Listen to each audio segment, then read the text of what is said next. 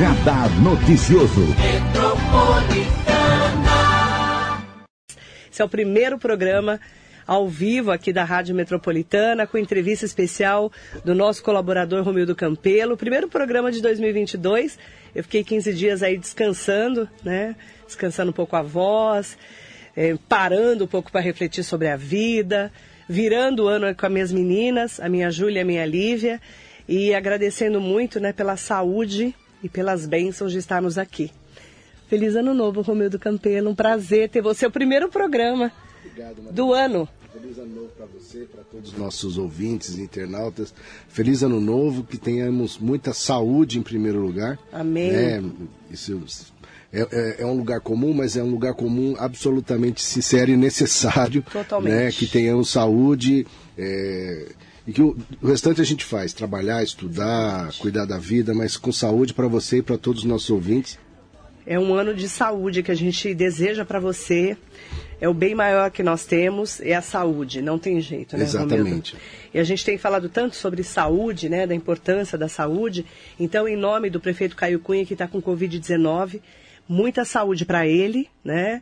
Esperamos que ele passe pela Covid de maneira tranquila. A gente sabe que ele está com sintomas leves, mas em nome dele, que todos tenhamos saúde. Sim, desejar uma breve e recuperação para o prefeito Caio Cunha e para todos que estão infectados, né? Todos, é, que, todos. que todo mundo tome vacina, né? né? Essa discussão é uma coisa é impressionante a gente ter que discutir essa questão Exatamente. da vacina, mas desejar aí uma breve recuperação ao prefeito e a todo mundo que está doente. Amém. Romildo Campelo, começando o ano, ano vai ser com emoção, 2022 sem eleições para deputado estadual, deputado federal, senador, governador e presidente da República. Uma super eleição, né? É, Marilê, uma super eleição e super diferente, né? A gente sempre fala que a eleição nunca é igual, né? Uma é sempre diferente da outra. Porque mudam os ventos, é. mudam a, os cenários, muda a própria legislação, né? Esse ano tem uma série de, de novidades, como a federação partidária. A gente ainda não sabe como que isso vai se colocar na prática, né? Uhum. Essa novidade aí, dessa possibilidade do, do Geraldo Alckmin ser vice do Lula. E a própria situação do pre presidente Bolsonaro, que está muito ruim, né? A situação dele, do ponto de vista, a gente vê os resultados nas pesquisas, é, um índice cada vez pior. A gente só, só via isso aí, é, chegou muito perto aí do final do governo Dilma, pré, é, antes do impeachment, quer dizer, chegou menor que ele, ou o próprio Michel Temer. Né? Então é uma situação muito atípica. A gente vê um presidente com o, a situação que ele está hoje. Né? E um presidente que toma atitudes absolutamente é, fora da caixinha, não no bom sentido, fora da caixinha no sentido de, da imprevisibilidade do comportamento. Né? A última foi esse veto ao refis das pequenas empresas, um grande absurdo. Né? Quer dizer, se faz um, um orçamento bilionário para dar aumento de salário aos militares, nada contra os militares, mas não faz uma, uma, uma um aumento de salário amplo para os funcionários, faz só para um setor, quer dizer, amplia o orçamento, amplia os gastos, e para as micro pequenas empresas que precisam de um refis para se recolocar no mercado, geração de para gerar emprego, renda, o presidente é, veta é, o refis. Isso é uma, é, lembrando que é, é, um trabalho do deputado Marco Bertaioli, que é o relator, e que vem fazendo uma fez uma mobilização para aprovação e agora o deputado vem fazendo corretamente uma mobilização para que o Congresso derrube esse veto do presidente. Inclusive o deputado Marco Bertaioli ele enviou, né, para todas as pessoas da sua rede de contatos, inclusive para a imprensa, colocou no, nas suas redes sociais é, assinatura primordial para derrubarmos o veto do refis do Simples Nacional. Então você pode ir lá nas redes sociais dele, clicar Isso. e assinar.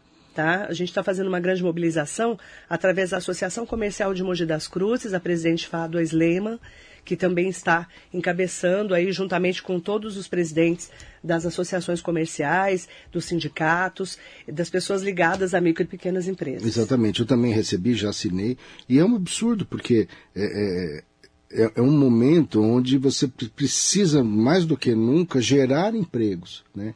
E a gente sabe que quem gera emprego no Brasil são as micro e pequenas empresas, né? que, que tem muito mais mão de obra empregada do que as grandes empresas. Sim. Porque as grandes empresas conseguem ter é, automação, robô, né, sistemas, o que não acontece nas micro e pequenas empresas. Então, ter o refis, que é a, a, o refinanciamento das dívidas dos impostos federais, é, para as micro e pequenas empresas é fundamental se, se, houvesse racionalidade né, na política do governo federal, do Ministério da Economia, para pensar na economia do país, no desenvolvimento do país. Mas não é o que acontece. Então, isso tudo vai refletir na eleição.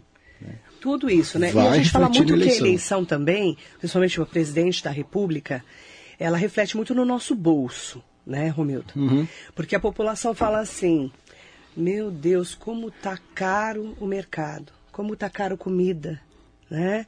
Como a gente tá pagando essa conta Sim. tão cara. Sim. Então, a, a eleição para a presidência é a que mais pega na economia. É né? a que mais pega na, na, economia e não é só aqui. Isso é uma característica. Aqui mundial, Brasil. Né? Mundial, né? Tem uma frase clássica, eu não vou me lembrar agora do, do presidente dos Estados Unidos que falou isso. Não lembro se foi o Obama ou se foi o Bush, não me lembro agora mas alguém começou a discutir na campanha sobre o que era mais importante e ele respondeu: é a economia. Né? Ainda, ainda xingou o cara, falou assim: a economia é o fator mais importante de uma campanha presidencial. Porque quem tem a chave da economia do país é a presidência da República. Quem pode colocar taxas e tirar taxas, é, criar políticas de incentivo, é, imprimir moeda, né, tudo isso só quem pode fazer é a presidência da República, né? É o governo central. Então, é, o comportamento da economia é fundamental na, na, eleição presidencial. E todo mundo vai fazer essa conta que você está fazendo agora. Quanto está custando o supermercado? Quanto está custando a passagem de ônibus? O salário mínimo, o que, que eu consigo comprar hoje que eu conseguia comprar antes, eu não consigo mais agora? E a economia não andou nesses três anos de governo Bolsonaro, né? Não andou para frente, andou para trás, né? E isso vai pesar muito. E aí vai querer colocar a culpa no, no coronavírus, né? Mas quando você olha esse exemplo do refis, o refis, é, quer dizer, vetar o refis das micro e pequenas empresas não é o coronavírus, é decisão política, é. certo? Então não pode culpar a pandemia por, por ele vetar, né? Do mesmo modo que fez lá todo o orçamento que fez para esse ano, né? Então isso vai pesar e vai pesar muito, e particularmente a comparação entre os, o, a vida como está no governo Bolsonaro e a vida como era no governo Lula. Que é o grande embate que político. Que é o grande embate político. Né? É, a terceira via não está conseguindo, a chamada terceira via, porque a gente vem, vem sempre veio polarizado nesses dois candidatos, né? É. o Bolsonaro e o Lula. E é, a tentativa de se achar uma terceira via, seja Ciro Gomes, é, é, Sérgio Moro, próprio João Dória, Man, é, é, e por aí vai, Mandetta, Simone Tebet, Rodrigo Pacheco, nenhum deles está criando musculatura, ninguém consegue despontar aí como uma alternativa. O, o Moro briga com o Bolsonaro pelo voto da direita, né? É, mas está com teto e está vendo que não consegue é, parece um, a gente brinca, é um voo de galinha, né? Voo de galinha é aquele que você joga a galinha para cima, ele bate um pouquinho de aço e já, e já cai de novo, não consegue voar, né? Mas ele estava viajando, se movimentando. Está viajando, está ouvindo vaias aonde chega, né? Diz que é vaia de gente paga, mas é. pode até ter, mas tem muita gente que não. Que ele tem uma rejeição. E já disse também que se até fevereiro não chegar a 15%, vai para o Senado. Vai para o Senado, não sei por onde. Porque ele tem um problema, né? Ele o Podemos, tá Podemos do, né? ele está no Podemos e o Podemos do Paraná tem o senador Álvaro Dias, que é um grande, um grande cardeal, um grande, Nossa, um grande é, senador, senador um grande político, e né? dentro do Podemos ele é muito grande, né? Então não é qualquer um e é uma vaga só do Senado, né? Então é, e há quem diga que ele está desesperado por ser eleito para ter imunidade parlamentar porque ele vai estourar, vai estourar né, o, o contragolpe aí, né, é. o refluxo da Lava Jato. Né? É. Porque tanto ele quanto o Dallagnol eh, já são candidatos, buscam a imunidade porque vão enfrentar a, a, o refluxo que eu quis dizer foi assim, o contragolpe de tudo que aconteceu da Lava Jato, o que foi comprovado já que havia troca de informações entre juiz e promotor que não pode acontecer, e isso vai chegar o momento do seu julgamento. Então, então a, a grande preocupação é estar preparado, né, ou protegido nesse momento, para enfrentar esses julgamentos. Né?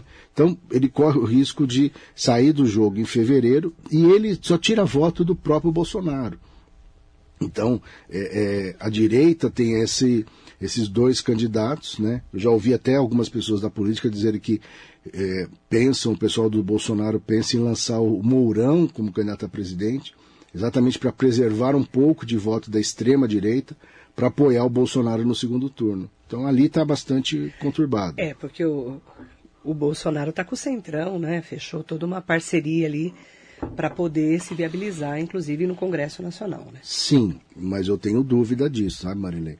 Uma coisa é, é, é o Centrão estar tá junto na governabilidade. Outra está na hora da eleição. Está na hora da eleição. Porque eleição cada um pensa no seu umbigo, é. né? E outra, no primeiro turno principalmente, né? para ver como vai se sair para fazer a coligação, coligação não, os apoios para o segundo turno. É, mas principalmente no primeiro turno, porque é no primeiro turno que os deputados são eleitos, é. né? Então, São ele, as forças, né? É, quando o deputado vai para a rua, vai pedir voto, fala que está com o Bolsonaro, e o eleitor dele fala, não, com o Bolsonaro eu não quero. Ele fala aí. É, é, é, difícil. Você vota em mim, vota em quem você quiser. Você que vai fazer é, o quê? Que é a resposta mais comum. A gente... É igual o vereador. É exatamente o que eu ia falar. É o comportamento do candidato a vereador. É. Né? Você não quer votar no meu candidato? Vota no seu, mas Sim, vota em mim. O voto não é dado, né? Como já foi no passado. Então, o comportamento do vereador que fala, não, você não gosta do prefeito, tá bom, vota em quem você quiser, mas vota em mim para é. vereador, se repete para deputado. Você vai perder o voto? Não, não vai. Não vai. Né? Então isso se repete para deputado. Então a chance de, ser é. abandonado, que na política se chama de cristianização, é muito grande. Né? Vamos ter muita mas, mas muita. muita. emoção nessa eleição. E vamos falar muito de eleição ainda esse ah, ano. Vai. E depois tá? a gente fala depois, que ainda não está claro como é que vai ser, a questão da federação partidária. Quer dizer, está claro do ponto de vista jurídico, né? O que, que é isso. Mas não está claro ainda como que vai se dar esse arranjo da federação partidária, que partidos vão se juntar para ficar quatro anos juntos aí, e depois, isso é dá para a gente falar bastante, do reflexo disso na eleição municipal. Porque essa federação vai refletir. Especial Não, é uma pauta especial. Já anota aí. Não, tá anotado. Já anota. E a pergunta também que a gente sempre se faz, né? E Geraldo Alckmin, vai ficar com o Lula ou não vai? É uma incógnita, né? Tem gente que fala que é bom, tem gente que fala que é ruim. A gente não sabe para onde ele vai, geral, é, realmente. Vai ser vice do Lula, o Geraldo? Olha, Maria. O Alckmin. Eu falo falando de novo minha opinião. Eu acho que nesse momento eu não vejo outro caminho. Não, né? Não. Porque o Rodrigo Garcia se mexeu muito, né? Que é o vice-governador e que é o candidato a governador do PSDB. É, Tanto é que ele, o Alckmin saiu do PSDB. Saiu do PSDB. Para poder. Sim, mas além de sair. Respirar, do, né? Além de sair do PSDB, o Rodrigo Garcia tem se mexido muito. Por exemplo, o Cidadania, que é um partido ex-PPS, é, é, vai fazer federação. Tudo indica que fará federação com o PSDB. Né? O União Brasil, que é a soma, do, a fusão do PSL com o DEM, também vai apoiar o Rodrigo Garcia e deve indicar o vice-governador. Né? Então, há uma soma de forças que vai deixando o, a candidatura de governador do Geraldo Alckmin fragilizada. É. Né? Então, uma melhor, a melhor saída nesse caso vai ser vice do Lula. Eu, eu diria que hoje é um caminho mais, é, mais natural nesse momento. Né? Eu acho que é importante para o Lula o, e o Geraldo Alckmin nesse sentido, ter o mesmo papel do Zé de Alencar no primeiro do, governo Lula, né, nos primeiros dois governos Lula, que foi um vice-presidente que desse eh, o diálogo com o centro, com as forças eh, empresariais, e me parece que o Geraldo Alckmin cumprirá esse papel, com, com, com, com um plus aí, com uma qualidade a mais, de ser um grande gestor e poder eh, dar um apoio a, a gestão do presidente, se for eleito, como um vice que sabe cuidar da máquina. Foi quatro vezes governador do estado de São Paulo. É. Né? Então não é. Desde vice do Covas. Vice do Covas. Então não é qualquer um. Agora, precisa combinar com os russos, né? Oh. Ainda falta o próprio PT, na minha opinião, definir que é isso mesmo, né? E falta definir por qual partido, né? Que ainda está uma novela. Que o PSB de bola, que era o, o seria o caminho inicial, tem criado uma série de dificuldades, até por, pela eleição do Márcio França governador versus o Haddad aqui, né, a eleição de Pernambuco, Espírito Santo, Rio Grande do Sul, tem uma série de questões abertas aí com esses estados. Então, ainda tem muita água para rolar e essa novela, na minha opinião, vai se esticar até março. Que é onde precisa definir mesmo. É onde precisa definir mesmo, sabe? Então, então nós vamos ficar esse começo de ano só vendo acho, os bastidores para saber para onde vai cada Porque um. assim, o candidato tem que estar filiado até abril, certo? Sim. E as federações também têm que estar compostas até abril. Então, isso tudo vai ter que definir no final de fevereiro, começo de março, por causa da federação. Porque Entendi. a documentação dela é uma novidade. Uhum. Né? A filiação não, isso aí todo mundo está cansado de fazer. Mas a federação é uma novidade e esses 30 dias aí vai fazer com que no final de fevereiro, comecinho de março, tenha que estar tudo fechado aí. Então ainda tem novela pela frente. Vamos voltar com muitas emoções para falarmos sobre esse assunto. Aproveitar para mandar bom dia para todas e todos que estão aqui com a gente no Facebook, no Instagram, no YouTube, na nossa Rádio Metropolitana. Muito obrigada, em nome do vereador José Luiz Furtado, do PSDB, mandando um feliz ano novo para nós. Obrigado, vereador. Mandar bom dia para o vereador Edson Santos, do PSD. Bom já dia, até falamos hoje do PSD aqui, né? Já, que é o já. partido do Guti, do Marco Bertaioli. Guti, que é o prefeito é, de Guarulhos e presidente do Condemate, o Consórcio de Desenvolvimento dos Municípios do Alto Tietê, que também, né, vindo regionalmente agora, né, para a nossa região do Alto Tietê, junto com o Condemate, a gente tem essa novidade, né? O prefeito de Guarulhos é o presidente do Condemate. Tirou aí, é, um, fez um trabalho grande, o Rodrigo Achiuchi, né? Fez um trabalho é, de resgatar a região, principalmente em anos de pandemia, quando foi o primeiro ano da sua reeleição, né? O quinto ano de mandato, o Rodrigo Achiuchi comandou aí o Condemate, teve uma grande mobilização, principalmente nos problemas que nós tivemos com os hospitais, naquele pico também da Covid-19 do ano passado. E é, passou o bastão para o Gucci, né, agora no comecinho do ano, para o prefeito de Guarulhos ser o presidente do Condemate. Ele é um, pre um prefeito reeleito, agora entrando no sexto ano de mandato. Só que nós, da região do Alto Tietê, eu sempre falei isso, né? Todo mundo que me conhece sabe, nós não temos ligações tão grandes com Guarulhos.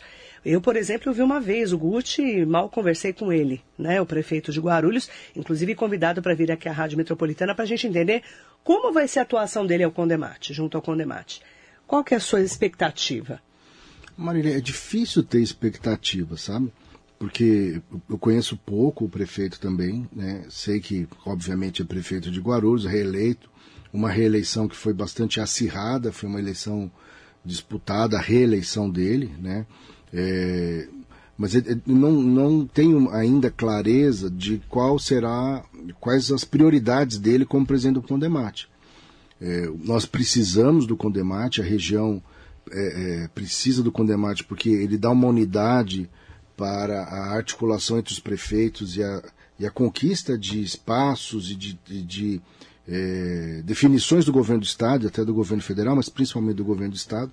Então, o, e o Condemate vem se, se consolida ao longo dos anos como um espaço fundamental para a, a dinâmica das prefeituras do Altietê. O, o Digachuch foi, muito, foi, foi ótimo, o Adriano, o prefeito de Guararema, toda a equipe do Condemate são pessoas muito dedicadas e têm tido resultados para a nossa região, desde a pandemia, é, a questão de interface com o governo do Estado para trazer para as definições mesmo, porque uma coisa é o governo do Estado conversar com uma prefeitura ou com outra, a outra é, é, é quando vão 11 prefeituras de uma vez só, a conversa é diferente, porque ela é mais rápida, você já define o que precisa ser feito de uma maneira muito mais eficiente. Então, o Condemate, ele é estratégico para o desenvolvimento da nossa região. Né? Eu não, eu não sei nesse momento qual é, é, a prioridade que o prefeito Gucci ou que os prefeitos definiram para o Condemate. Né? Esperam, a, expectativa é que ao menos esse papel regional, esse papel prioritário que o Condemate vem tendo nas últimas gestões, é, do, do prefeito Rodrigo Axuxi e seus antecessores, continue. Né?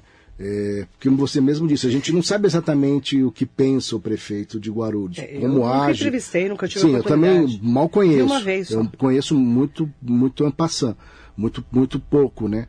É, agora, tem um papel importantíssimo e a gente tem que monitorar, tem que estar em cima, tem que estar acompanhando, que a gente não pode perder esse espaço que é o Condemate, não pode perder o protagonismo do Condemate na articulação regional.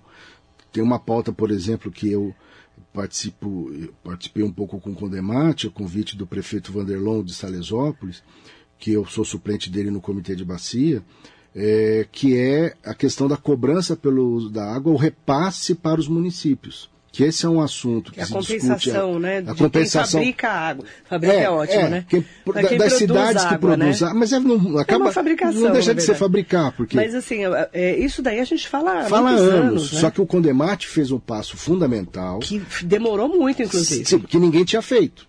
O que, que o Condemate fez? É, pegou recurso do FEIDRO, que é o Fundo Estadual de Recursos Hídricos, e contratou a FIP, Fundação da USP de Pesquisas Econômicas, Uhum. para exatamente fazer esse estudo.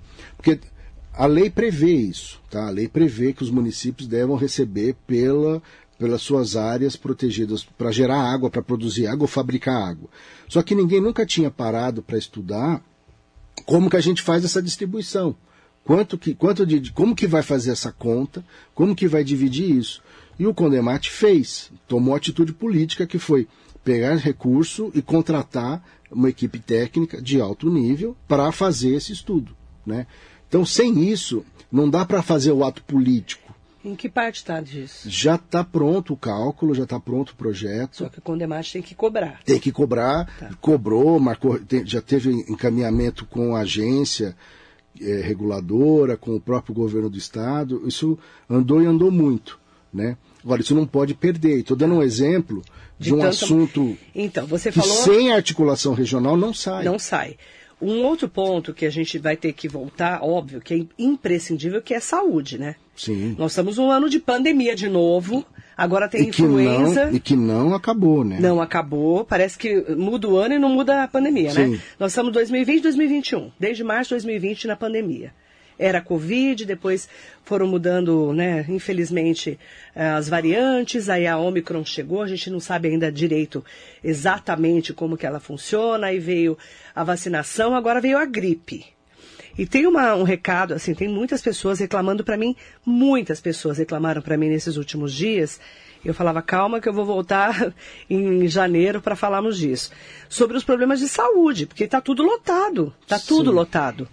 E esse é um problema regional, porque e se faltarem leitos, como que vai ser? Sim, até- Tanto é que o Hospital Municipal de Brás Cubas não pode ser desmobilizado em relação à Covid Sim. por causa disso. Sim, não Está pode- aumentando o número de casos. Está aumentando o número de casos, essa, eh, as variantes, porque a- a- o vírus vai mudando, vai mutando. É, vai criando, inclusive da gripe. Inclusive da gripe. Porque essa nova né? cepa que não tem ainda, estão produzindo agora as vacinas. Sim.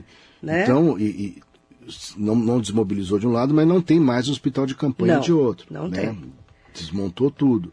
Né? Exatamente. E, o- e um dos grandes problemas da pandemia é que você tem que internar as pessoas e você eh, paralisa o sistema de saúde. Porque você não tem mais leito para as outras doenças. Né? E tá tudo lotado, né, Romero? Tá As pessoas estão lotado. reclamando muito disso. Ó, para vocês terem uma ideia, eu tenho um comentário aqui. Sueli Faria, muito bom dia. Tudo não pode voltar ao normal, tipo consultas, acompanhar parentes entre os hospitais, bares, baladas. Pode, para marcar consulta por telefone, tudo congestionado, você não consegue marcar. Tá tudo errado, o Congresso, até Mogi das Cruzes, o secretário da Saúde, ela que escreveu, tá, gente?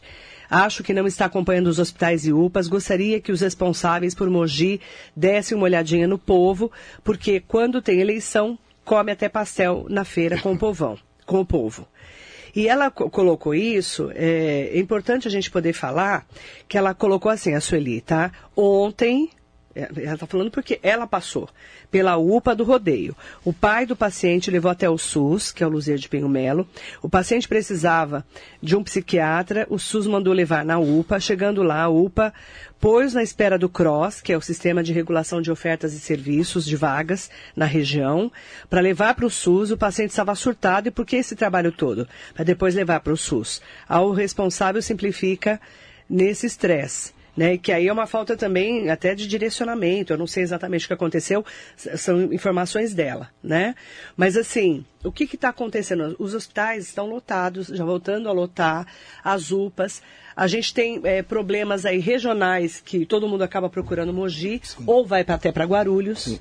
Mas e é Mogi mesmo. precisamos é entender como vai ficar esse sistema de saúde nesse novo surto de pandemia. É, e, e com o clima maluco, que nós estamos num, num verão com cara, de, com cara e frio de inverno. Hoje estava né? 15 graus. Então, de manhã. E é verão, né? Então, assim, tá. E quem foi pra praia tá vendo, chove todo dia na praia. É, quem foi pra praia. Paga, Todos os dias. Tá pagando por verão e, e vivendo praia no inverno. Exatamente. Né? Então é, uma, é, uma, um é assustador. clima maluco e tal.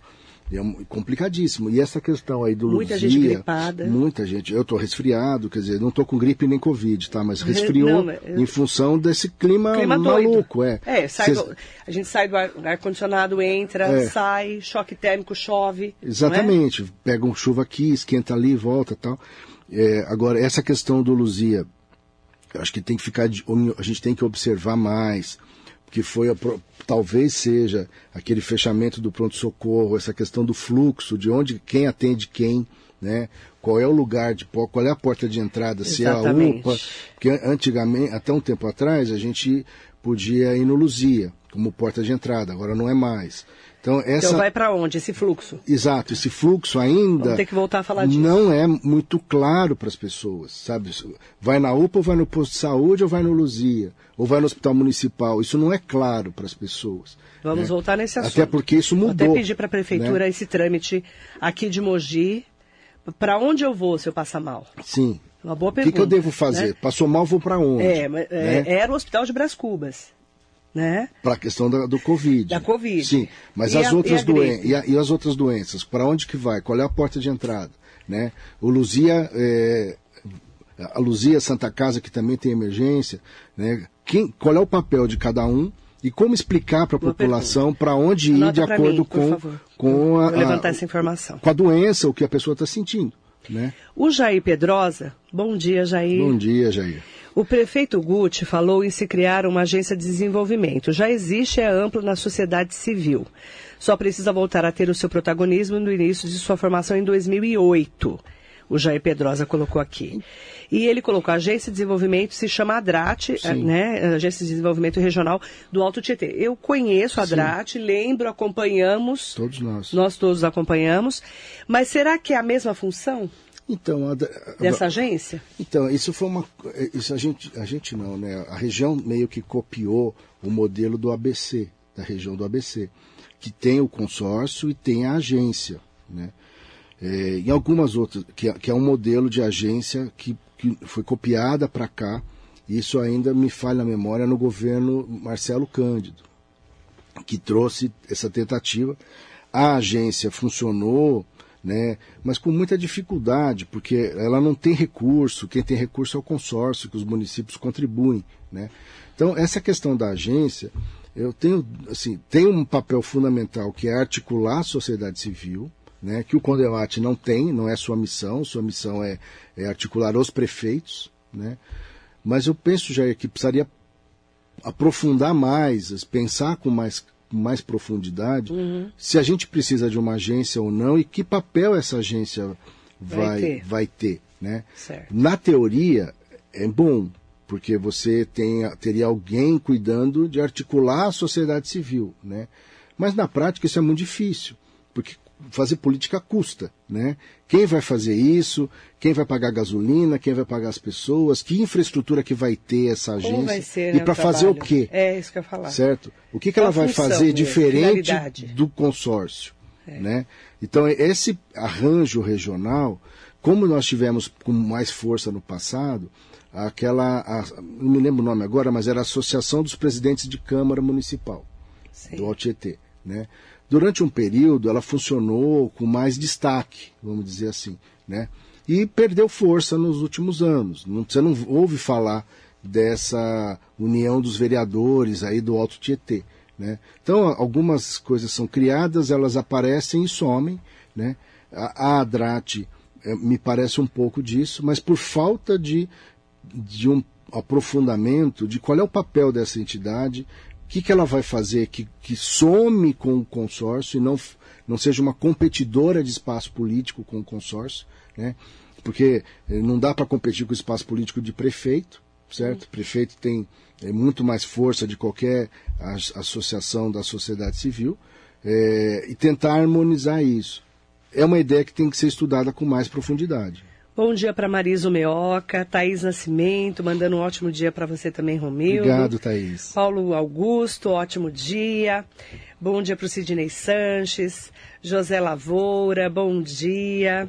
Bom dia para Bia Silva, Maria Souza Oliveira, Maria do Rodeio, Amélia Trípoli mandando um bom dia especial para o vovô Romildo. Bom dia, Amélia. Bom dia para o Stanley Marcos, ótimo dia. Marlene Siqueira, Armando Maesberg, o Nelson Prado Nóbrego, Jacaré da Rodoviária de Arujá. Muito obrigada pelas boas-vindas, né? É, Márcio Carvalho, Roseli Soares, Paulina Emiliano, ótimo dia para você de volta aí também ao trabalho. Roseli Soares. Aproveitar para mandar bom dia para o Ranieri Machado, que diz que está nas férias em Olímpia, passeando nas termas de Laranjais. É. Que chique! A gente está hoje com a audiência do Ranieri lá em Termas dos Laranjais. E é um lugar lindo. É lindo, né? Bela escolha. É lindo, maravilhoso. Lindo, lindo. Bom descanso, tá? Marcos Bassos, Daniel Teixeira falou que foi o Bill Clinton que falou a frase da economia. Obrigada, Daniel. Obrigado, Daniel. Ana Cecília Uni Ferreira da Silva, um beijo, minha querida. Sérgio Cordeiro de Souza. Mandar bom dia também para Terezinha Bos, seja bem-vinda de volta, obrigada. Nelson Igarashi, aproveitar para falar com Heloísa Moreira, Nelson Egídio Silva, tem vários ouvintes internautas mandando bom dia para nós. Jandir Jorge de Souto, um beijo para você. Tive o prazer de revê-lo lá em Itacoaxetuba, numa festa que eu fui. Obrigada, viu? Cláudia Pudo, aproveitar também para falar com a Marinete Sangi de Almeida Bruno, com o Valdir Bandeira, Ediel Bra Soares mandando um bom dia especial para o Romildo. Bom dia. Aproveitar também para falar com a Sônia Gomes, o Júlio Castrezana e aproveitar também, né? O, o Jair Pedrosa está em Poços de Caldas. Logo leva um doce mineiro para meus dois queridos. Obrigada. Nossa, mandar um beijo especial para toda Minas Gerais, é. né, que está passando por uma fase muito difícil de chuvas, estado de alerta, pessoas que morreram, sem falar da tragédia em Capitólio, né? Nossos votos de profundo pesar às famílias. Que tragédia, pois, não, Romildo? Pois é. Que tragédia. tragédia. Minas é um estado maravilhoso, eu conheço muito bem Minas. Morei lá. Nossa, que triste que eu fiquei. Agora, uma, uma tragédia, mas Horrível. o duro é, é, eu vi que agora vai se tomar alguns, algumas atitudes, né? Isso é o Brasil, né? É, infelizmente. Lembra da Botkiss, né? É, mas assim, tá, exatamente. O, o único alento é que a Botkiss mudou, mudou, a vida. mudou a vida do Brasil inteiro. Isso. Né? Lá é o caso de problema natural também. Não, não né? é não, Marilei. Ela é falta de política pública. Também. Além do natural. O, veja, o natural, claro, existe, mas eu digo assim, para ter a, a, o uso ou a exploração ou o uso turístico de um recurso natural, você tem limites. Né? Você tem que saber onde você está, o que, que você está fazendo. É, falta ali o que é, uma regra de uso.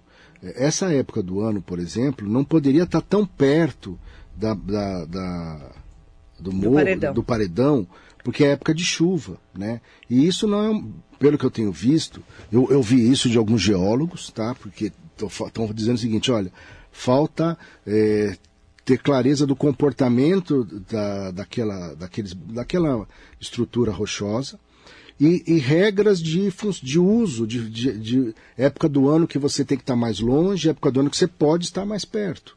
Né? E isso nunca foi feito, esse monitoramento e essa, essas regras, é, para que você saiba utilizar o recurso natural. Né? É, turismo sustentável, turismo de natureza, precisa ter regra e saber o que você está fazendo. Senão você literalmente põe a vida das pessoas em risco. muito Sim. em Minas desde o final do ano. Sim, e, e você tem lá do outro lado mais pro, uma cidade chamada Pará de Minas, a barragem corre o risco de romper, Sim, né? Então, é, mas de novo no Capitólio e toda aquela região da, da, do Lago de Furnas, não tem esse tipo de regra. Até onde o barco pode ir, não pode ir, que época do ano pode ou não pode. Como, uhum. dando um exemplo bem grosseiro, como você tem, por exemplo, com, com, a pesca. Época de Piracema você não pode pescar, outra época do ano pode. É agora, que né? infelizmente a tragédia já aconteceu, que vão. 20 pessoas morreram, que não, isso vai. Não foram 20 ainda, né? Deu 18 e duas desaparecidas. É, desaparecidas. É, é. mas. É, mas só confirma para mim o número de mortes que eu atualizei hoje de manhã. Mas é, é muito triste. Muito, muito, muito, muito. Antônio Carlos, eh, Antônio Cabral Mesquita do Jardim Caxangá em Suzano, bem-vinda nesse, nesse retorno, Marilei, obrigada. Bom dia para o Denir, Denir Assis da Vila Industrial, Marcos Vieira está aqui com a gente. Bom dia para o Davi Mota. E para todas e todos que estão mandando um bom dia especial para a gente, me perguntando sobre Mogi das Cruzes. Vamos vir para Mogi. Júlio Castrezana, já falei com ele. Solange Vu Franco e Sidney Pereira Ótimo dia para vocês. Vamos para as emoções de final de ano, que eu não estava aqui na última semana. Dez pessoas mortas, né? E Mas tem, tem mais... um número grande de desaparecidos. Acho que são dez ainda, né, desaparecidos. Porque numa das embarcações, é. praticamente, pa... infelizmente, é, é, deve ter Eu não vi confirmação, mas a impressão é que a rocha parece que bateu, bateu numa cima. embarcação, é, né? Bateu. Mas a gente está atualizando aqui as informações. E aí, no final do ano, nós tivemos a tal da taxa do lixo que voltou para o plenário da Câmara. Não, voltou para o plenário, não. Voltou uma nova lei, um novo Vamos projeto lá. de lei. Vamos lá, Romildo, explica. Vamos lá. Teve um projeto de lei da Prefeitura que foi dada entrada, se eu não me engano, em março, abril de 21. Sim. Certo? Ficou o ano inteiro Ficou sendo o ano discutido. Inteiro. Em novembro teve uma audiência pública. Que nós estivemos lá. Nós tivemos lá audiência pública da Câmara, Câmara chamada pelo, pelo vereador Iduígues, que é o presidente da comissão de resíduos, resíduos sólidos. sólidos. com a presença do presidente da Câmara, então, o vereador Otto. Né?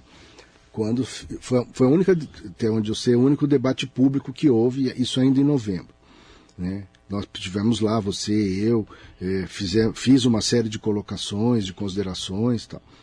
Aí, é, aí esse, esse projeto de lei, eu não sei por que a prefeitura colocou para votar no mesmo dia da eleição da mesa. Né? Que foi um estresse. Que foi uma. Era natural que fosse um estresse. Eu digo assim, eu não sei por que, que o governo fez isso, pautou desse dia, e, e, e a lei acabou sendo rejeitada. Mas por... é o prefeito que pauta ou o presidente da Câmara? Um pouco dos dois. Né? Quem pode é o presidente da Câmara, mas o, tem, tem, liderança de governo, tem, tem, tem o, o, governo tem sua, sua articulação dentro do legislativo. Né? E foi aquela eleição que rachou a Câmara. Que rachou a Câmara. E que o Furlan, o vereador Marcos Furlan, que está no Democratas, né? Porque agora o Democratas já não existe efetivamente, é. né? Mas ele que é, foi eleito. E aí rachou. Sim. Foi 12 a 11. Foi 12 a 11, votação essa que eu não me lembro de ter visto isso na Câmara com de Com tanta emoção. É, com tanta emoção e um, um, um racha tão profundo. Né? É, a gente rachou. via é, é, é, votações de três da oposição, dois, três, quatro, mas é, não a Câmara dividida dessa forma, eu não me lembro. Então, aí foi para votação nesse dia, depois da sessão. De, não, depois não, não. Da, da depois, eleição. Na mesma sessão. Na mesma né? sessão que eu estava lá, Isso. inclusive. E, e aí, aí, foi rejeitada por 23 votos a 1.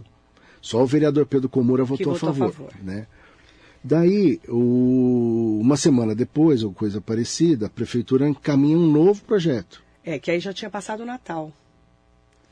Foi entre foi, quase foi no isso, Natal. Isso. Porque na semana do Ano Novo eu não estava aqui é, e foi isso. o dia da eleição. Da, da votação. votação. Né? Se votaram alguns outros projetos na, na, extraordinária. Aliás, foram nas duas últimas semanas, porque é, a, a, numa na, na, penúltima semana do ano se aprovou, por exemplo, a compra daquele prédio onde é o Centro Cultural, sim, se aprovou a verba sim. da Santa Casa e a taxa do lixo ficou adiada mais uma semana. Né?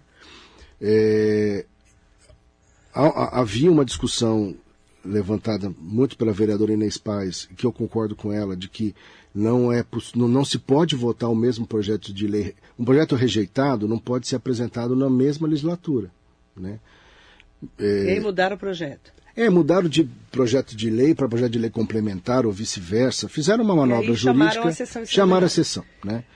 E para surpresa de todo mundo, o projeto foi rejeitado. Vamos ouvir o momento é, em que a Câmara Municipal foi terça-feira, 28 de dezembro, tá? Vamos colocar aí no ar, que a gente separou um trechinho para a gente acompanhar. Eu solicito só que os vereadores venham para as mesas, gentilmente, para que a gente possa fazer a votação. É, encerrada a discussão, está em votação. Os vereadores que forem favoráveis permaneçam como se encontram.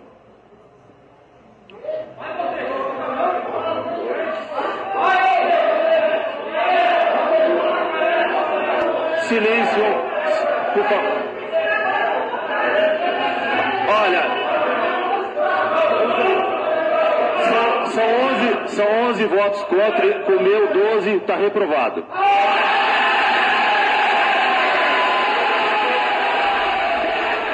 O Otto Rezende, que é o presidente da Câmara, votou. É, votou exatamente porque empatou, né? Deu voto de Minerva. Deu voto de Minerva.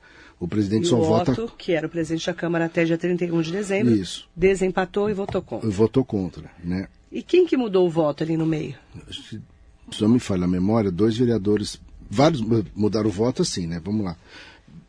É, na votação, em relação à votação anterior, só quem não é, não mudou o voto foi o vereador Pedro Comura, que foi a favor duas votado. vezes, né? E, e, e, e, o bloco, bloco o, os 11 vereadores, onde está o, o, vereador e dos, né, os PSD, PE, é, P, PL. É, houve uma mudança. Um, dois votos talvez tenham mudado, é, que não seriam diferentes da, da, Vários mudaram, mas somente o Eduardo Ota, o vereador Eduardo Ota. Que é do grupo que é do Podemos. Do Podemos, que é o né? grupo do prefeito. Isso. Mudou o voto, mudou o voto o vereador Vitor Emori, que na outra votação votou contra e nessa votou a favor. E o Eduardo Ota, o vereador Eduardo Ota, ao contrário. Né? Aliás, manteve o mesmo voto contra o projeto. A surpresa dele é que ele é do Podemos. Ah, né? do prefeito, do, do prefeito, partido do prefeito. Do partido do prefeito Caio Cunha. Então a surpresa ali é que um vereador do partido do prefeito manteve o voto contra. Né?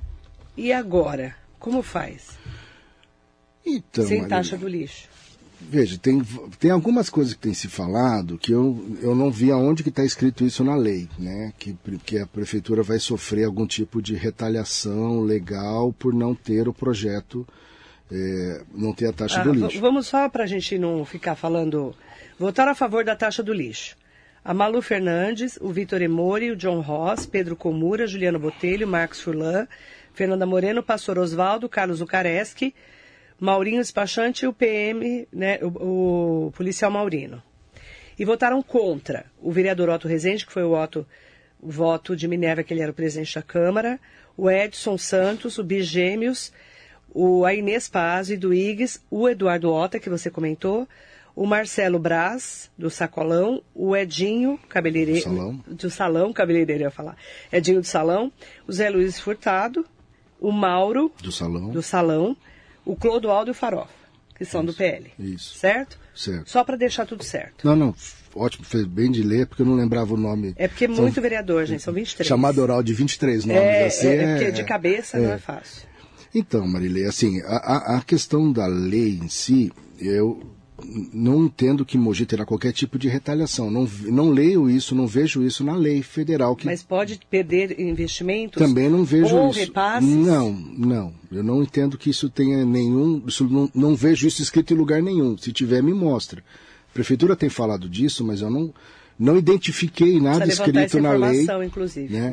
Aonde isso. que na lei está escrito que haverá qualquer tipo de. De problemas com repasses de verbas. Né? Foi o que o prefeito falou aqui na última entrevista. Então, mas eu não, eu, não, eu não consigo identificar na lei onde está escrito isso. Tá? Não, eu, aí, aí realmente é a prefeitura que mostra onde na lei federal está escrito isso, porque eu não identifico. E quais são as medidas que eles vão tomar, né? É, o que precisa fazer, que vai fazer na audiência pública, o vereador Inês Paz e eu levantamos um ponto que era, é, por exemplo, não tem. Mogi, o último plano municipal de saneamento foi feito em 2013. O prefeito era o Bertaioli, o secretário do Meio Ambiente era eu. Né? Que é o estudo que é feito para você entender quanto se gera de lixo, qual o tipo de lixo da cidade, para você ter todo o planejamento de gestão do lixo da cidade. E agora foi contratada a FIP para fazer esse trabalho. Né? Infelizmente, tudo muito atrasado. Né? Porque a gente falou isso lá em novembro. Se tivesse feito essa contratação em novembro, talvez o resultado da votação fosse outro. Né? O encaminhamento da questão seria outro. E, é, infelizmente, eu acho que isso vai ser usado muito para justificar um novo contrato emergencial do lixo do que para subsidiar. É, isso de cara vai ser usado para isso. Né? Olha, preciso de mais seis meses de contrato emergencial, porque agora que eu vou fazer o estudo. Né? E por que, que isso não foi feito lá? Quer dizer, se, atrás, se perdendo um, um ano de governo para isso. Né? Entendo que vai ter que ter esse estudo, vai ter que ter aí essa definição de quanto a gente vai gastar de lixo, porque a gente não sabe ainda se vai ser PPP ou uma nova licitação no modelo tradicional. Né? E em algum momento, neste ano de 2022, com essas informações consolidadas, com informação mais clara do que é, onde vai ser investido o dinheiro, esse projeto vai ser reapresentado em 22. Né? Mas falta uma clareza de é, quanto que vai custar, onde vai investir e principalmente o que, que vai fazer com o dinheiro que se usa hoje para a taxa do lixo. Vou dar um exemplo bastante simplificado. Hoje a gente gasta aí 60 milhões, 70 milhões por ano para as despesas do lixo. Isso sai, vamos dizer, da receita. Você cria a taxa, você cria mais, você arrecada mais 70 milhões. Nós estamos falando agora de 140. Não sei se eu estou conseguindo explicar. Se custa 70, a gente tira esses 70 milhões do IPTU, certo? Então vai criar uma nova taxa, vai pagar mais 70 milhões que vai usar esse dinheiro novo para pagar os, o contrato do lixo. E esse dinheiro que era usado, que era do IPTU, vai para onde e de que jeito? Isso nunca foi esclarecido. Quanto que vai ser usado para saúde, para educação, para outras obras, para outras coisas da cidade? Né? A prefeitura precisa dizer isso, porque ela está arrecadando novo dinheiro. Né? O dinheiro que já arrecada, que iria para pagar o lixo, vai para onde? De que jeito? Isso precisa ser esclarecido para que o projeto seja melhor explicado para a população. E eu sinto que o projeto não foi bem explicado em momento algum. Na audiência pública, quem melhor explicou o projeto foi a advogada da Câmara, que mais detalhou, mais tirou dúvida, mais esmiuçou o projeto do que a própria prefeitura. Uhum. A explicação da prefeitura foi bem genérica. A advogada da Câmara aprofundou muito mais. Quer dizer, na minha opinião, faltou nos dois momentos, um melhor detalhamento, uma melhor explicação de todo voltar. o projeto. Nós vamos questionar, então, em relação a todos esses pontos, tá? É, que ficaram aí agora. O que vai acontecer? Como que vai a prefeitura vai voltar a taxa do lixo? É, inclusive com esse contrato emergencial, né? Então, são duas coisas diferentes. Ela vai ter que apresentar um novo projeto de lei para a taxa do lixo. Para a taxa do lixo. Só que enquanto isso, ela já contratou a, a, a FIP para fazer o, o, o, plano de resíduos, o, estudar o lixo da cidade, vamos dizer assim, quanto que gera, qual, onde que gera mais, gera menos, qual E nós tipo, temos uma licitação em andamento. Do? Do lixo. Então, não temos, porque nós temos um contrato emergencial que vai vencer agora. Que vai ter que ser renovado. Deveria, o próprio juiz, doutor Bruno, Bruno Machado Miano, Miano, tinha determinado que fosse aberto no prazo é, ali a partir dali 30 dias, fosse aberto edital, aí entrou em férias forense e tal, foi apresentado um cronograma e tinha que ter sido aberto dia 4 de janeiro, o edital. E não foi aberto dia 4 de janeiro. A prefeitura não, não cumpriu o cronograma que ela mesma estabeleceu e apresentou para o juiz, uhum. para o judiciário. Eu não sei qual vai ser a posição do judiciário quanto a isso, mas o fato um, ela não cumpriu o cronograma de 4 de janeiro. Então, aí o vereador José Luiz Furtado está me dando, é, claro, né, informação. É, o contrato emergencial vigente vence dia 4 de fevereiro. Então, vai ter que ser renovado. Sim, quer dizer, ou eles abrem uma licitação agora e justifica que vai manter emergencial enquanto andar a licitação, enquanto uhum. transcorrer a licitação, ou vão dar alguma outra justificativa para. Uhum. Porque não faz em 30 dias a licitação. Dificilmente. Né? É, não faz. Né? Então, muito. É, precisa ver como está andando também. Muito provável. São várias questões. Prova a gente vai ter que ter muita. Possibilidade de 99% de um novo contrato emergencial. Né? Uhum. Qual vai ser a justificativa? Vai usar, ó, já abriu o edital ou não abri, eu vou esperar o plano de resíduos. Né? Mas o fato é que a gente vai conviver quase que um ano provavelmente com um contrato emergencial. Vamos voltar nesse assunto, tá? Para questionar, inclusive, todos esses pontos da prefeitura, precisa anotar todos, tá, Rica? E tudo isso que a gente está colocando aqui, até para questionar, chamar, inclusive, um secretário para poder explicar para a gente. O Paulo Sidney está aqui com a gente, mandar bom dia para ele. É... É, o José Luiz Furtado, o vereador, está falando que não pode ser renovado. Terá outro processo de contratação emergencial. E aí, mais um, um contrato de seis meses, pelo que tudo indica. É, pelo menos é, é, o que a gente acha. Mas né? a gente observa que, por exemplo, se você andar a cidade, ver os caminhões da Peralta, eles pintaram o caminhão com o logo da cidade. Né? Então é um emergencial que se está esperando continuar mais. Certo? Os caminhões, inicialmente, não tinham identificação alguma. Certo? Os caminhões de coleta de lixo. Sim. Agora, eles estão pintados com o logo do município. É, a gente vai ter que voltar a falar é. desse assunto, eu não tenho mais tempo para falar disso. Tá. É, inclusive, eu nem consegui falar da passagem de nível, né, que é essa outra polêmica que a gente Nem da tá... passagem de ônibus. Nem da passagem de ônibus. Você quer comentar sobre a passagem de ônibus? Que todo mundo já sabia que ia aumentar. Ontem, Sim. as cidades todas da região do Alto praticamente aumentaram. Quer comentar sobre isso? Muito rapidamente. Eu estourei meu tempo. É, não, se, se quiser a gente fala da semana que vem. Não, é que semana que vem fica velho. Tá. Que é, ontem aumentou a passagem. É, o que o, a grande questão. Mas a passagem de nível vai ter que voltar a falar. Não, voltamos. A grande questão da passagem de ônibus para mim é o seguinte: é, é, é, é, uma, é um erro de interpretação de qual é o papel da prefeitura e da empresa. Por quê? Porque o transporte coletivo, o transporte de ônibus, é obrigação da prefeitura. Isso está na Constituição Federal, certo? Cabe ao município garantir transporte coletivo. Ou com, com a seguinte condição: ou a prefeitura executa diretamente, ela é dona do ônibus, ou ela faz uma concessão ou permissão, certo? Então, é, porque um argumento que se fala, não, eu estou falando isso para a questão do ISS do próprio preço da passagem. Né? Cinco reais. E quando se diz, não, mas tem que cobrar ISS porque é uma empresa contra, como outra qualquer, não é verdade. Porque ela está ela, ela tá executando um serviço público que deveria custar o mais barato possível para o povo. Né? Não é uma empresa qualquer nesse sentido. Então, é, tem um erro aí, porque o município deveria buscar que a, que a passagem fosse o mais barato possível para a população. E não é o que aconteceu. E o município abriu mão de um dos poucos mecanismos que tem, e podia criar outros para aumentar a receita, que é a questão do imposto e, e, o próprio valor da passagem no momento de crise econômica, no momento de pandemia, no momento que as pessoas precisam do transporte para ir para médico, para procurar emprego, para ir trabalhar. Então é muito grave a falta de entendimento e sensibilidade do papel do transporte público para a cidade.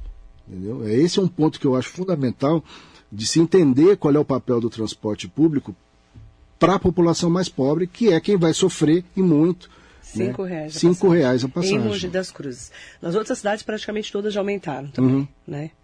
É a média mais ou menos essa. Sim, tudo bem, mas, é, mas a questão é, qual é o papel do transporte público, certo? Para que, que ele existe? Qual é o papel que a gente tem enquanto governo de pensar no transporte público, né? Porque essa, esse olhar de que tudo é privatizado ou que tudo é empresa e, e, é tudo igual, não, é, não entendo que é assim que funciona, porque quem paga a conta é justamente o mais pobre, quem tem menos condição de pagar. Cinco reais para ir, cinco para voltar. Sim. Para quem pega, quem pega um transporte, só um só transporte, né? A gente vai voltar a falar é, que o transporte coletivo, como aumentou ontem, muitas pessoas vieram me perguntar. Já estamos tocando nesse assunto, mas vamos voltar a falar sobre mobilidade urbana com certeza, porque a gente tem uma obra para começar ali na rotatória do Habibs. Sim. Que também vai impactar bastante a cidade, que Sim. é um assunto que a gente deixou para janeiro, porque era para começar em dezembro, mas ficou provavelmente para. Tem muito assunto, viu, gente? Sim. Essa é só a primeira entrevista do ano. E a, e a, passagem de nível ali também, que vai ser um problema lá na frente. Lá na frente. A gente está vivendo o problema da passagem de nível, né, Marcelo? Agora aqui é, na a gente vai Dr. ter, Deodato. E, a gente vai ter que voltar a esse, Sim. esse assunto e também a passagem de nível lá do shopping. Do shopping com a universidade. Né? Que está um caos. E que será um caos, porque ali se vai ter, se, tem, se já precisa fechar na Doutor Deodato para melhorar o tempo, isso, da passagem do trem. Aquela passagem ali da, da UMC e o shopping também é outra que vai acontecer a mesma coisa. Nós vamos falar disso. É. Lição de casa para o Romeu do Campelo. Obrigada, Romildo. Obrigado, Marilei. Muito bom dia, obrigada pela sua audiência. Muito bom dia.